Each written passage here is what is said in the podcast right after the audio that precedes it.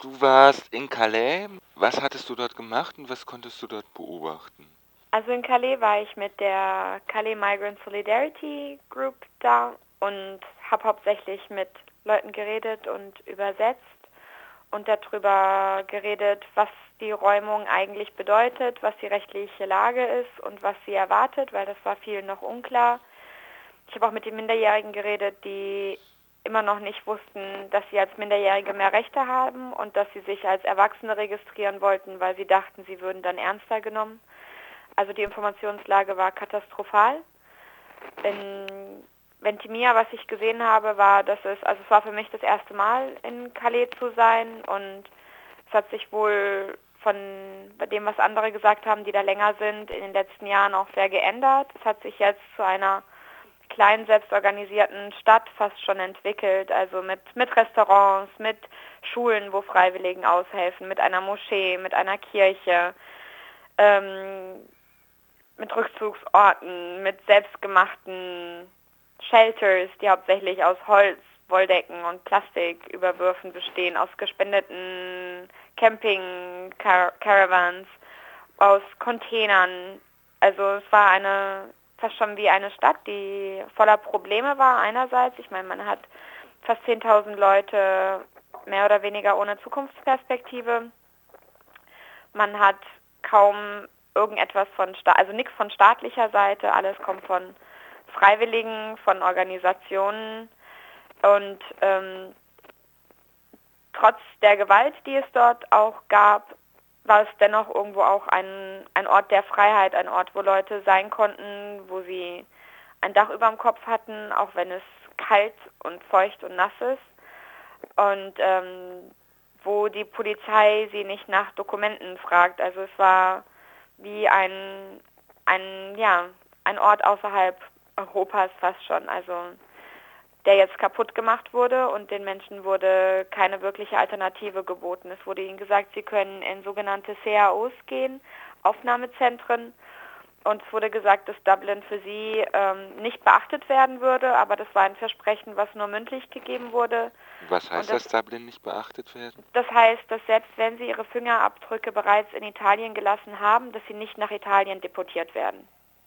Viele haben das natürlich nicht geglaubt, was ich auch gut verstehen kann. Also Versprechen werden ja auch schon gebrochen, wenn sie schriftlich gegeben werden.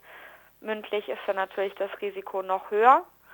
Und ähm, das hat jetzt natürlich dazu geführt, dass viele der Menschen in Paris in den Metrostationen Stalingrad und Genre schlafen und nicht wissen, wohin. Also der Staat hat für sie keine wirkliche Alternative geboten und den sozialen Zusammenhang, die Stadt, die sich da gebildet hat, mit all ihren Fehlern und mit all ihren Schwierigkeiten. Es ist nicht der schönste Ort, an dem man sein möchte, bei weitem nicht. Aber es war dennoch ein Ort, wo sie, wo sie sein konnten. Es war ein, ein, ein ja, ein Referenzpunkt, es war ein Punkt, wo man hingehen konnte. Viele, die deportiert wurden aus Deutschland, sind dahin. Also gar nicht mal unbedingt nur Menschen, die nach England wollen, sondern Menschen, die hier in Europa nirgendwo anders einen Platz gekriegt haben. Es gab auch Leute, die sich, ähm, ja, die davor in anderen Ländern waren und dann da auch ihr Restaurant aufgemacht haben und da arbeiten konnten ohne Papiere. Also es war ein, ein sehr komplexer Ort, der platt gemacht wurde und jetzt stehen viele Menschen vor der großen Frage, wohin? Wie geht es jetzt weiter? Und es ist interessant zu sehen, dass es ähnliche Vorgehensweisen auch zu beobachten waren in Italien und in Griechenland. Also man verhindert jetzt in diesen Staaten große Ansammlungen von Migranten, Migranten. Man nimmt die Leute, die sich konzentrieren in Grenznähe, man teilt sie auf, bringt sie in Zentren auf das ganze Land verteilt, wovon sie nichts haben und versuchen werden, da rauszukommen und wieder in Grenznähe zu gelangen.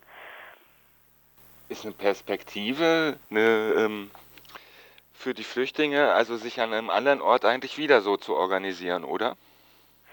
Ja, also man muss gucken, was, wie sie sich entscheiden, was sie, was sie denken, was das Sinnvollste ist. Aber ich denke, wenn man bedenkt, dass viele den starken Willen haben, nach England zu gelangen, werden sie bestimmt wieder in die Nähe vom Eurotunnel versuchen zu kommen. Es ist nur das Problem, dass die Stadt eine aggressivere Politik gegen Migranten, Migrantinnen fährt und dass ganz Frankreich gerade was Migration angeht und Flucht nicht das gastfreundlichste Land ist. Und sich da, ich meine, es gibt jetzt ja auch die Operation Fontinelle, den Ausnahmezustand, die Operation, die auch eingesetzt wird, um Migration zu kontrollieren, also gerade an der Grenze zu Italien, wo es dann noch heißt, dass man versucht zu verhindern, dass Dschihadisten ins Land reinkommen, also wo man schön Terrorismus und Flucht vermischt, die ein härteres Vorgehen legitimieren wird. Also ich denke, dass viele Leute versuchen werden, also gerade die, die jetzt in Paris sind, die sollen jetzt auch in den nächsten Tagen selbst von da geräumt werden. Sie wollen nicht in die Zentren, sie wollen selber bestimmen können, in welche Richtung es geht. Sie trauen den französischen Behörden meiner Ansicht nach auch zum großen Teil zu Recht nicht. Und ähm, ich denke, dass sich ein neues Camp irgendwo entwickeln wird.